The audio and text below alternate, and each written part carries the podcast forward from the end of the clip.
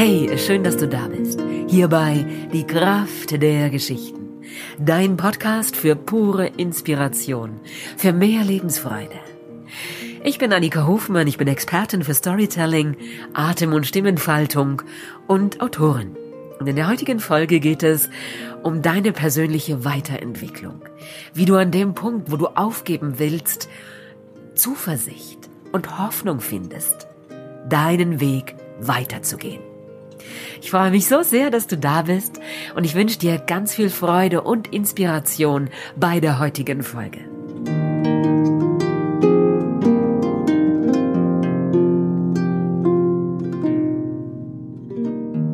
Hey, schön, dass du da bist. Ich sitze heute oben im Dachboden, das ist mein Home Studio sozusagen.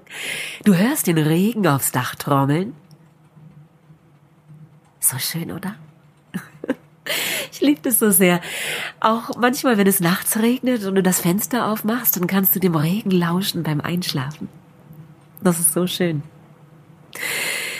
Ja, und ich beginne heute mit einem Zitat von Leo Sofer, der intuitive Geschichtenerzähler, bei dem ich gelernt habe, ein Lehrer von mir. Da heißt es, lange bevor das erste Buch geschrieben wurde, haben die Menschen Geschichten erzählt. Durch das Erzählen von Geschichten wurden Weisheiten und Lebenserfahrungen von einer Generation an die nächste weitergegeben.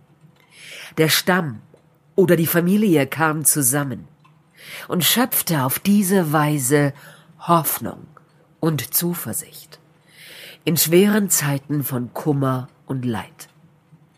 Die Aufgabe eines Geschichtenerzählers, die bestand darin, eine Brücke zu bauen zwischen dieser Welt und der anderen Welt, zwischen unserem Alltag und Wakantanka, dem großen Geheimnis, wie die Indianer es nennen, oder die Anderswelt, wie die Iren sagen.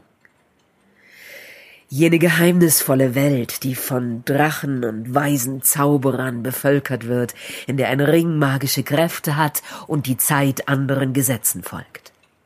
Geschichten erinnern uns daran, dass alles mit allem zusammenhängt. Und wir ein kleiner Teil in diesem großen Ganzen sind.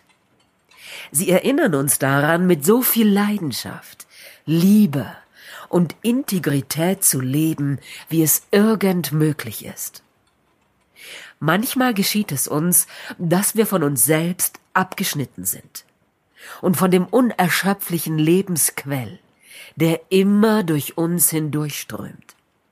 Und genau so kann es manchmal geschehen, dass eine Geschichte uns wieder daran erinnert, wer wir in Wahrheit sind und wer wir schon immer sein wollten.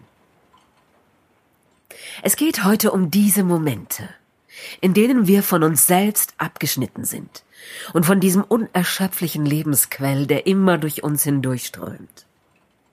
Wie wir es schaffen, uns wieder zu verbinden. Und ich will dir eine kleine Geschichte aus meinem Leben erzählen. Das war vor einem Jahr. Da sind Andreas und ich, wollten wir mit unseren Motorrädern zum Lago Maggiore fahren. Jeder ein Kind hinten drauf und das Gepäckzelt, Isomatte, Schlafsack und was man sonst noch so braucht. Und es war die erste größere Fahrt für mich. Ich habe ja schon erzählt, ich bin eigentlich Anfängerin auf dem Motorrad und war sehr aufgeregt. Und dann haben wir vor der Abreise gestritten. Und wir haben uns so sehr gestritten, dass es schließlich dazu kam, dass Andreas mit Max alleine losgefahren ist. Und dann stand ich da vor meinem Motorrad, fertig gepackt und dachte, oh Mann, scheiße. Was mache ich jetzt? Ich hatte Angst. Ich hatte Angst davor, alleine zu fahren. Dann habe ich gedacht, hey komm, Annika, du bist eine erwachsene Frau. Warum hast du jetzt so große Angst? Du schaffst das? Puh, aber ich habe dann fast ein bisschen Durchfall gekriegt oder so so ein seltsames Gefühl im Bauch und hatte Hunger, aber konnte nichts essen und so. Das kennst du bestimmt, wenn du aufgeregt bist. Ja, und dann habe ich gesagt, komm, also los. und ich glaube auch, wir müssen jeden Tag eine Sache machen, die uns Mut kostet, die uns herausfordert. Ich habe diese Postkarte auf einem Herz aus Holz stecken über dem Tisch, an dem wir miteinander essen als Familie. Great things never come from comfort zones. Große Dinge kommen nie aus der Komfortzone. Wenn du etwas Großes in deinem Leben erreichen willst, musst du deine Komfortzone verlassen. Und ich wollte so gerne Motorrad fahren, ich wollte auch so gerne nach Italien. Also gut, habe ich meine Kraft gesammelt und bin mit der Ellie losgefahren. Ich habe dann navigiert mit ähm, Google Maps im Ohr. Also ich hatte nur diese Google Maps App und den kleinen Kopfhörer im Ohr. Die hat dann gesagt, an der nächsten Ausfahrt rechts abbiegen. Aber das hat funktioniert. Und bin dann nach einer Stunde nachdem Ellie hinter mir eingeschlafen war, meine kleine Tochter, auf den ersten Campingplatz gefahren in Dornbirn. Und ich muss dazu sagen, sie sitzt da wie in so einem Sessel, also es sind die Koffer rechts und links und darüber noch die Packtaschen und dadurch ist sie geschützt und sitzt da sicher. Und Hey, ich habe lange überlegt, ob ich das überhaupt erzähle, weil ich weiß, das ist eine heikle Geschichte und es gibt Menschen, die der Meinung sind, so etwas darf man nicht tun. Meine Mutter würde das bestimmt auch so sehen. Ja, man darf nicht mit einem kleinen Kind Motorrad fahren, wenn man sich nicht sicher fühlt. Also, ich kann dir nur sagen, sie sitzt da sicher und ich habe mich entschieden, mich authentisch zu zeigen in diesem Podcast und echt zu sein. Mit all den Erfahrungen, die ich in meinem Leben gemacht habe und aus denen ich gelernt habe und die für mich kostbar und wertvoll sind. So. Also, und wir sind dann zum ersten Campingplatz in Dornbirn. Ich habe die Maschine abgestellt, habe das Gepäck abgeladen, habe das Zelt aufgebaut, Isomatte, Schlafsack, alles fertig gemacht. Und als ich gerade fertig war, ist Ellie wieder wach geworden. Ich hatte sie so schlafend vom Motorrad heruntergehoben, ins Gras gelegt. Ja, und dann als ich alles aufgebaut hatte, ist sie aufgewacht und dann haben wir noch zwei Stunden auf dem Campingplatz gespielt und Müsli gegessen und sind dann irgendwann ins Zelt gekrochen und am nächsten Tag weitergefahren Richtung Lago Maggiore und ich hatte erst eingegeben, Autobahnen vermeiden, Landstraßen fahren. Ja, es ist natürlich auch viel, viel, viel schöner mit dem Motorrad kleine Straßen zu fahren, aber ich hatte dann auch so ein Gefühl, oh, ich will auch so gerne ankommen in Italien und es hat dann doch sehr, sehr lange gedauert, die kleinen Straßen zu nehmen. Irgendwann habe ich dann entschieden, auf die Autobahn zu fahren. Bin also zur Tankstelle, um mir die Vignette zu holen für die Schweiz und habe da einen Kaffee getrunken und habe dann so gedacht, wow, hey, es ist zwei Uhr und ich trinke den ersten Kaffee heute, weil ich keinen Kocher dabei hatte. Und das ist so schön, wenn du eine Gewohnheit hast, wie ich, morgens den ersten Kaffee zu trinken und die dann mal ein paar Stunden später trinkst, schmeckt er umso besser. Also es war ein ganz intensives Erlebnis und ich habe dann auch so über mich schmunzeln müssen, weil ich halte mich eigentlich sonst nicht gerne an Tankstellen auf, aber es war für mich ein totaler Glücksmoment, an dieser Tankstelle einen Kaffee zu trinken. Genau, und dann sind wir auf die Autobahn Richtung San Bernardino.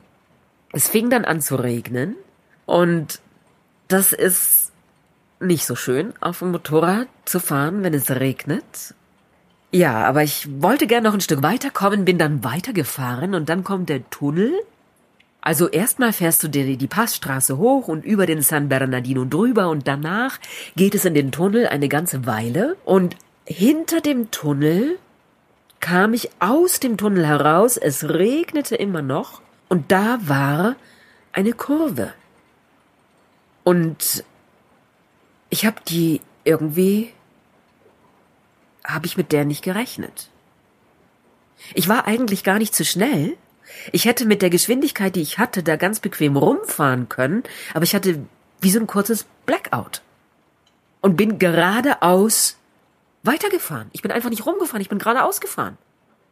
Und da war so ein Erdhügel, den bin ich hoch und auf der anderen Seite wieder runter. Der hat da die Straße abgegrenzt. Meine Maschine kann das. Das ist so eine Geländemaschine, eine Enduro. Und auf der Rückseite von diesem Hügel bin ich dann stecken geblieben. Die Maschine ist ganz sanft nach rechts gekippt ins Gras. Es war nichts passiert. Nichts passiert, außer dass ich da stand am ganzen Körper gezittert habe, meine Ellie in Arm genommen habe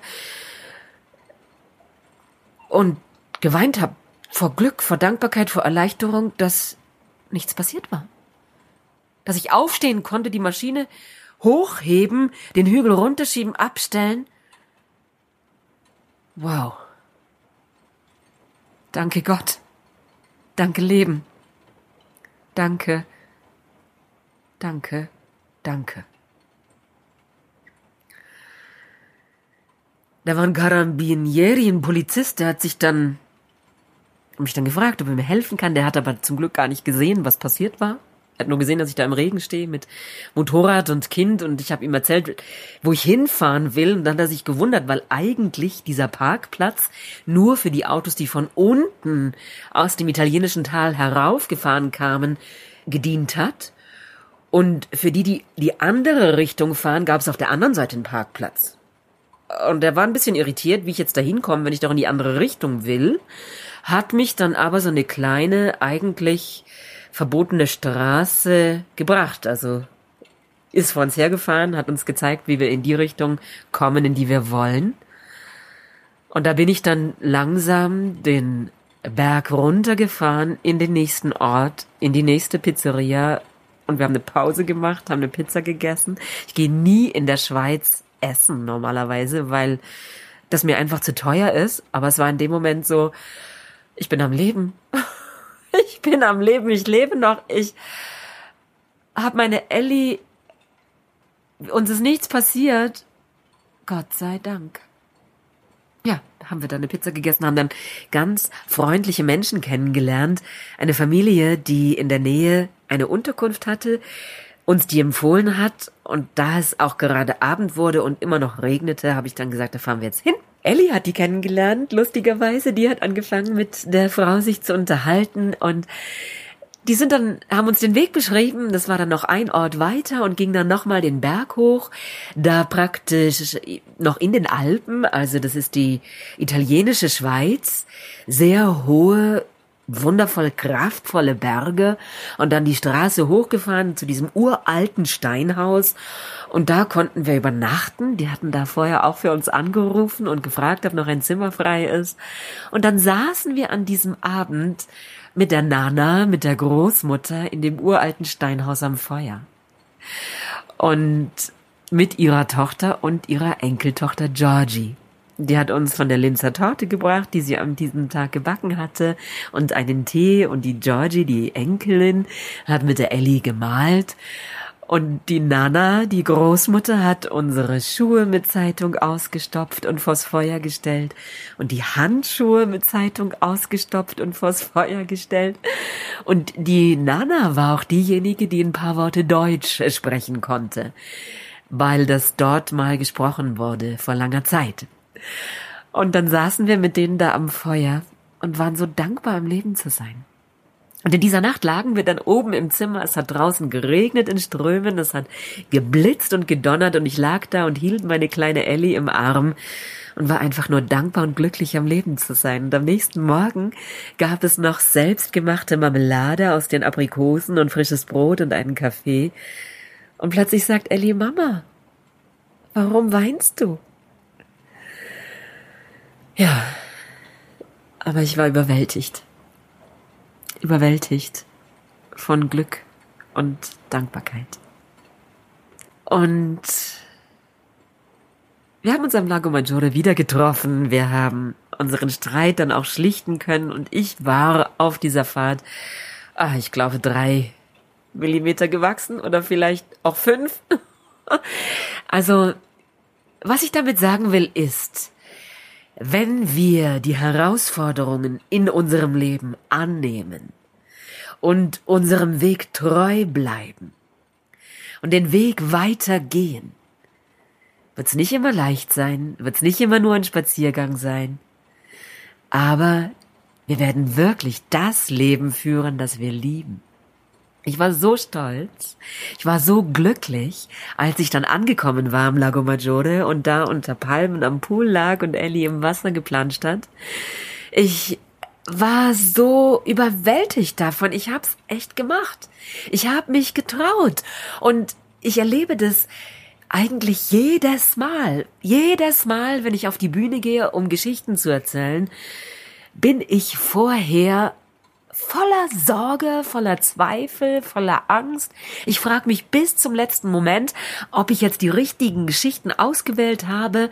Ich bin aufgeregt, ich habe Herzklopfen und ich glaube, du kannst es trainieren. Also ich, ich habe ja trotzdem all diese Gefühle da waren, diese Schwelle jedes Mal wieder überschritten.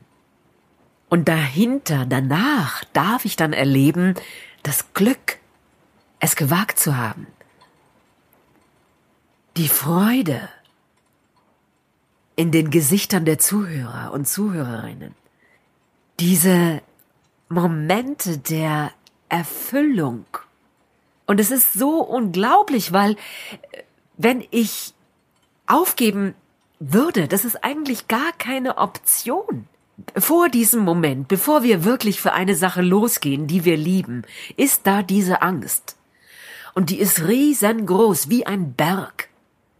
Wir haben das Gefühl, wir kommen da nicht vorbei, wir kommen nicht außen rum, wir kommen nicht oben drüber, es gibt keinen Weg.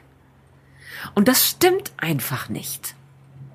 Und wenn du einen Schritt weiter gehst und dir die Frage stellst, was ist eigentlich, wenn ich jetzt aufgebe? Was ist das dann für ein Leben? Würde ich da an dem Moment, wo die Angst da ist, gar nicht auf diese Bühne gehen und sagen, nee, ich erzähle heute doch keine Geschichten, ich traue mich nicht. Ich könnte doch gar nicht ruhig schlafen. Mein Leben hätte doch gar keinen Sinn mehr.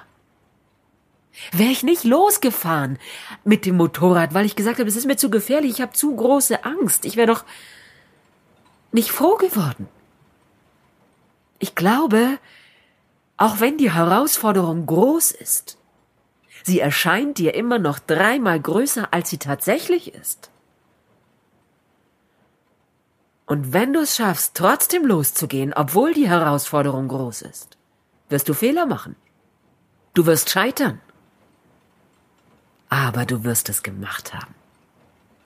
Und du wirst am Ende zurückblicken und sagen, ja, diesen Berg, über den bin ich drüber gegangen. Mit meinen eigenen Füßen. Und ich bin reicher geworden. Ich bin ein Stück gewachsen. Ich bin größer geworden. Ich habe was zu erzählen. Und ich habe mehr Lebenserfahrung, als ich vorher hatte. Und die hätte ich niemals, wenn ich mich unter der Bettdecke versteckt oder im Kleiderschrank verkrochen hätte. Und das ist es ja, was wir an den anderen Menschen bewundern. Dass sie Dinge tun, die wir uns selber nicht trauen. Und hey, du kannst so viel mehr, als du glaubst. Ich hätte es nicht gedacht. Und das ist ja das Verrückte, was uns dann so glücklich macht. Als ich dort angekommen war, ich habe mich drei Tage lang gefreut. Ich hab's gemacht, ich hab's geschafft. Ich bin hier, ich bin mit dem Motorrad und meiner Tochter hierher gefahren mit dem Zelt und unserer Campingausrüstung und bin jetzt hier. Und das nächste Mal traue ich mich noch mehr. Fahre ich noch ein Stück weiter, gehe ich nicht mehr auf die Autobahn. Fahre ich wirklich den ganzen Weg auf der Landstraße. Und genieß diesen Weg. Und nimm mir die Zeit dafür. Ja. Das ist es, was ich heute mit dir teilen will. Und glaub mir, es kostet mich jedes Mal wieder Mut. Sogar mich hier vor dieses Mikrofon zu setzen und dir diese Episode aufzunehmen. Aber ich weiß, dass es sich lohnt. Mut heißt nicht, keine Angst zu haben. Mut heißt, dass du trotzdem springst. Hey, in diesem Sinne, ich danke dir, dass du dabei bist. Ich freue mich, wenn du diesen Podcast teilst und ich danke, danke, danke dir dafür, dass du es schon tust, dass so viele es getan haben, dass sie diesen Podcast weiterempfehlen. Und ich wünsche dir eine wundervolle Woche. Sei von ganzem Herzen umarmt melde dich sehr gerne an für meinen Kurs, den ich im Januar gebe. Es gibt noch ein paar wenige Plätze. Der wird stattfinden im Landhaus Kennerknecht bei Oberstaufen und wir werden drei Tage ganz tief eintauchen in die Welt der Geschichten, in die Kraft der Geschichten und die Kraft, die in dir wohnt. Ich freue mich schon so sehr darauf. Es gibt schon einige Anmeldungen, ein paar wenige Plätze gibt es noch und ich freue mich, wenn du dabei bist. Hab eine wundervolle Woche. Bis nächsten Freitag. Deine Annika.